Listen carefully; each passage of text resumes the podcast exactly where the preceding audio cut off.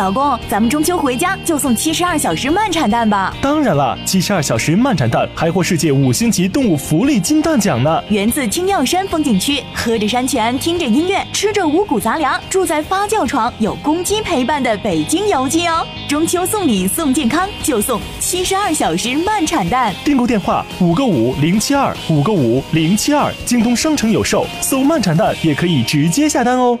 今天上午，河南省第一次全国地理国情普查公布正式对外发布。我省历时三年，全面查清了全省各类地理国情要素的现状和空间分布特征。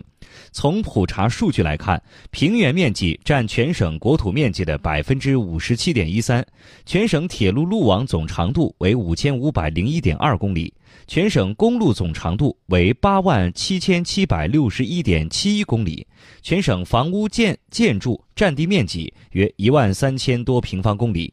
普查数据将广泛应用于空间规划编制、精准扶贫、新型城镇化等重点工作和重大工程。